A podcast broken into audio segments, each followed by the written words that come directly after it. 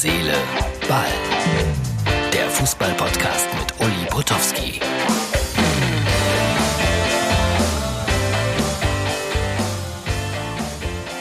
Da sitze ich also hier am Freitagabend um 19.04 Uhr, was ein Zufall ist, diese Uhrzeit, und sage herzlich willkommen zu Herz, Seele, Ball.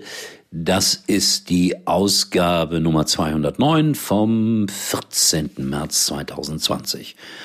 Und heute Abend muss ich nicht auf den Ausgang irgendeines Fußballspiels warten. Ich kann den Podcast jetzt schon produzieren. Frage mich aber gerade, was werde ich in den nächsten Tagen und Wochen sagen? Bis zum 2. April alles abgesagt.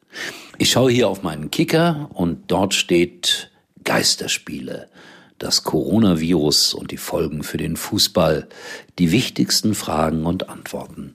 Gibt es überhaupt schon Antworten auf das Coronavirus? Dickes Fragezeichen. Ich jedenfalls äh, muss morgen nicht nach Hoffenheim oder heute. Was mich ärgert, weil selbstverständlich als Freelancer fällt dann auch das Honorar flach. Die Fußballer haben zum Teil auch Existenzängste und das gar nicht so zu Unrecht.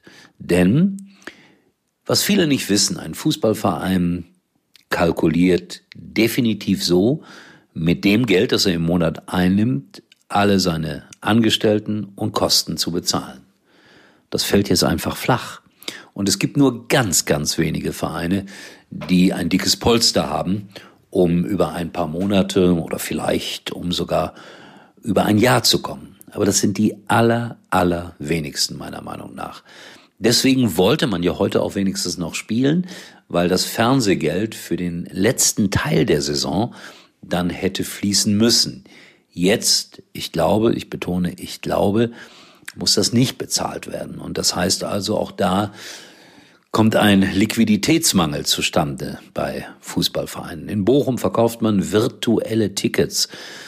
Das ist eine Spende gewesen, nichts anderes, um dem Verein zu helfen. Ich bin ja immer wieder überrascht, dass man bereit ist, äh, einem Bundesliga-Verein zu helfen, der seinen Profis 20, 30, 40, 50, 100.000 Euro im Monat an Gehalt zahlen muss. Das ist nicht lustig, wenn das wegbleibt, das weiß ich, aber die sollten alle irgendwie ein gewisses Polster haben. Hast du es? Haben Sie es? Hab ich es? Das ist die Frage.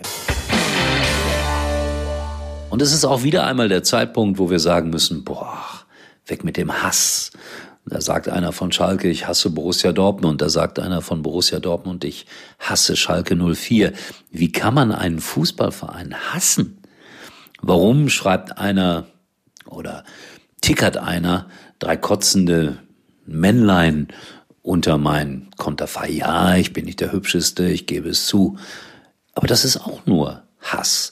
Kennt mich dieser Mensch? Er findet mich doof, schlecht, scheiße, ja. So ist das. Aber muss ich das in dieser drastischen Form ihm und allen anderen mitteilen? Ich habe es jetzt mal an mir selber festgemacht, aber das gilt natürlich für ganz viele andere Leute auch. So, Christian Streich hat dann Recht behalten. Die Experten haben entschieden und das ist auch gut so. Karl-Heinz Rummenigge hat zwischendurch erklärt, es wäre gut, dass gespielt wird oder dass gespielt werden sollte, musste dann aber merken, Nee, so geht's nicht. Also die Gefahr, dass da irgendeine Ansteckung im Raume steht, ist einfach viel zu groß. Wisst ihr, worauf ich mich jetzt freue?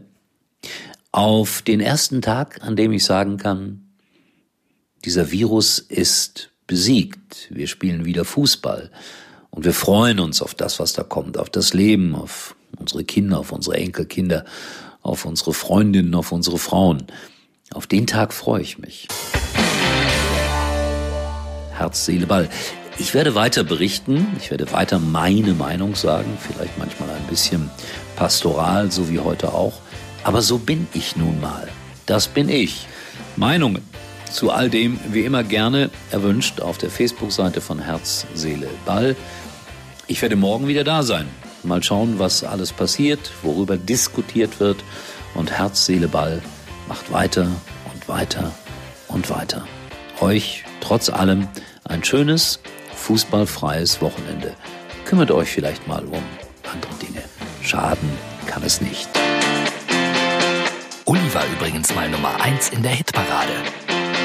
Eigentlich können Sie jetzt abschalten.